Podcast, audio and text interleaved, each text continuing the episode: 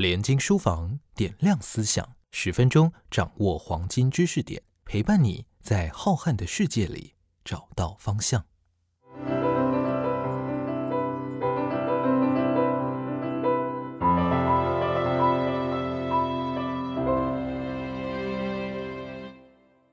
大家好，我是联经出版的发行人林在觉。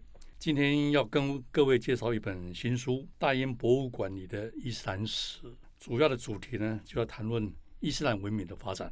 那么，伊斯兰文明呢对世界文明的贡献是相当相当的巨大的。如果我们去土耳其的伊斯坦堡，一定会去参观一个非常重要的清真寺——蓝寺。进去的时候，你会在门口就看到大看板，在改变世界方面，伊斯兰文明的贡献。包括天文学、星象的观测仪、数学、几何、三角、化学、接种疫苗、外科手术、视力的验光、地图的制作、航海的技术、火炮、水车、钟表、玻璃镜子、纺织、肥皂、照相机、咖啡。但是非常可惜的就是，我们对这个重要的文明的过去的了解是非常的有限。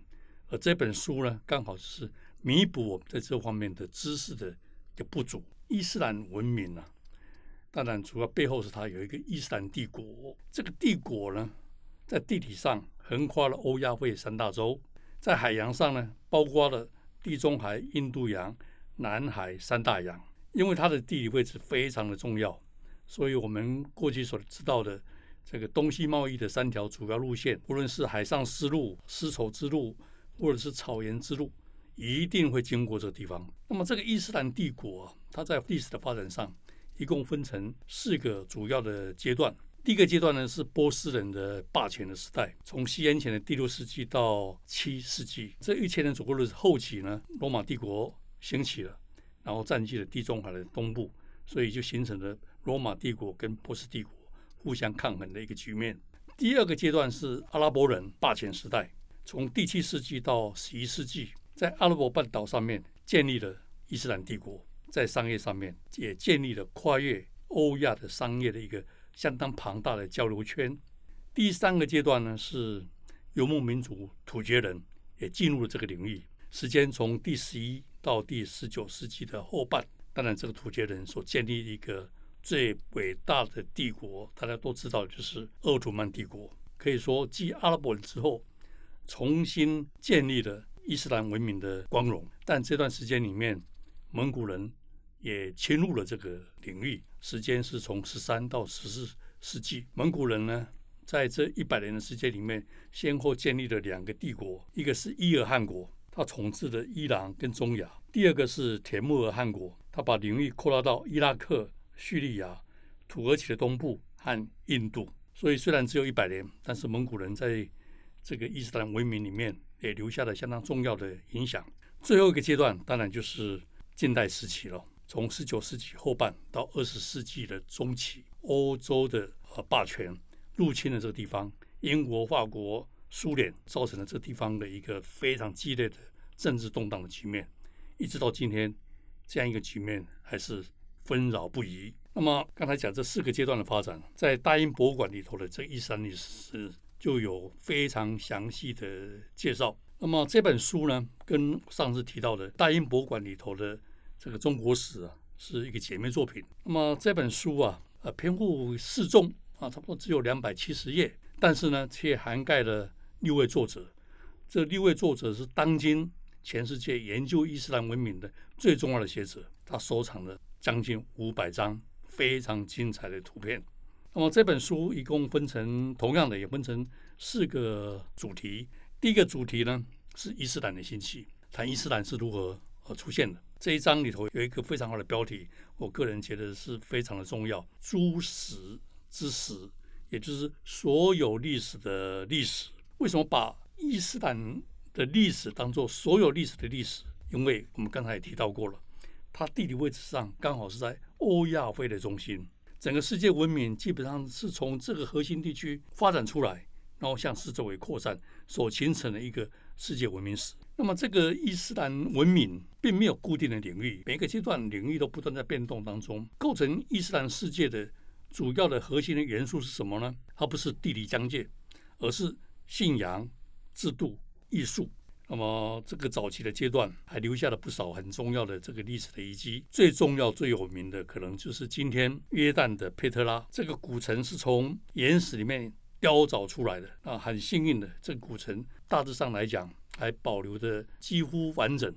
那么这个阶段主要的在艺术上面主要的成就呢，包括了纺织、玻璃工艺、钱币、文字、诗歌、视觉艺术、天文仪器。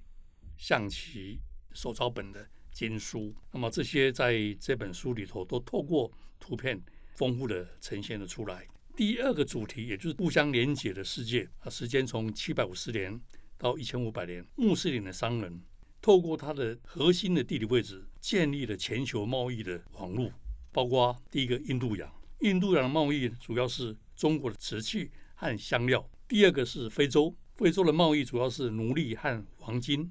第三个是北欧，北欧的部分主要是伊朗和中亚的银，或者是生产的银器。那么，透过印度洋、非洲、北欧所形成的一种全球贸易啊，打造出了一个巨大的商业圈。如果从这个角度来看，我们说伊斯兰的文明是世界史的起点，是世界史的催生者，是毫不为过的。但是可惜，我们过去的这个历史的教育基本上很少。强调这一点啊，这本书可以弥补这个缺点。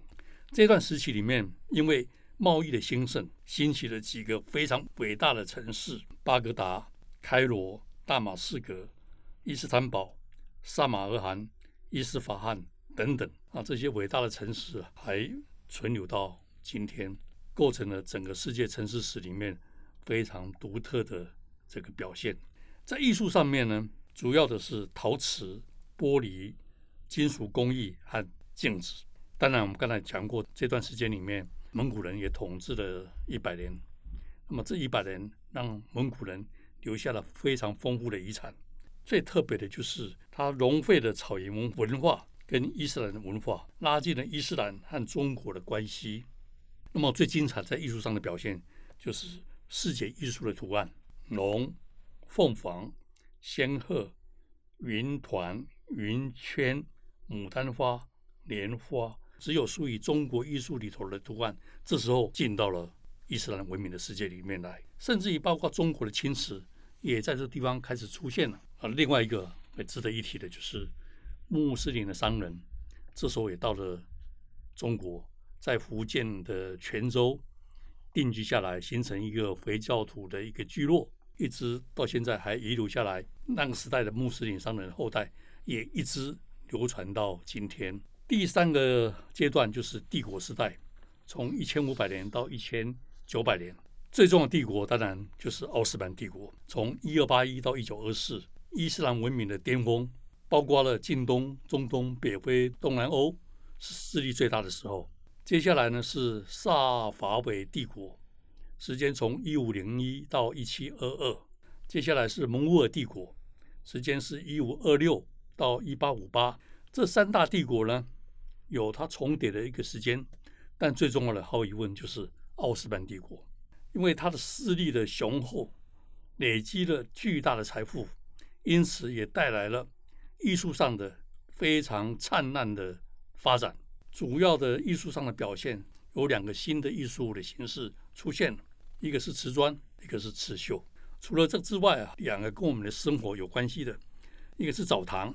另外是咖啡跟咖啡馆，那这个澡堂是怎么发展出来的呢？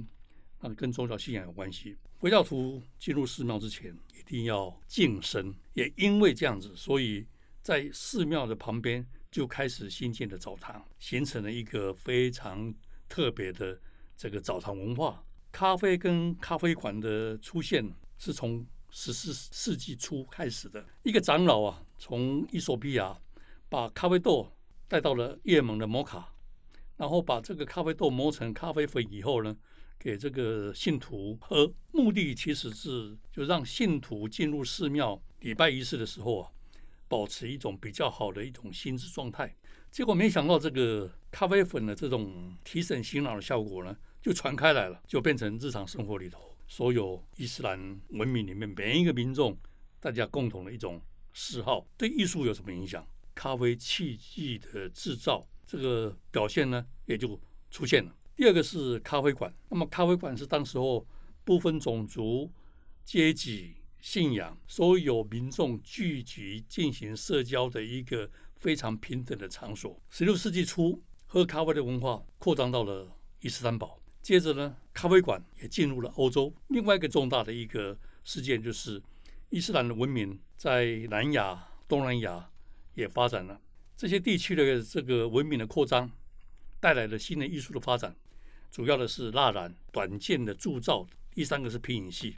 整个这个帝国时代，伊斯兰文明可以说扩张到了全世界。那最后一个当然进入了现代世界。很不幸的，从十九世纪末，因为欧洲霸权的入侵，奥斯曼帝国解体了。然后紧接着伊朗、阿富汗的政治动荡，到今天我们看到，包括巴基斯坦，所有整个中东世界的纷纷扰扰，留给我们。这个世界最大的一个课题，所以整个这本书里面这四个阶段呢，透过这五百张图片啊，我想可以帮助我们过去非常忽略的对伊斯兰文明的这个了解。这本书的阅读，可以让我们对伊斯兰文明这么重大的一个文明，有一个非常清晰的整体的了解。谢谢大家。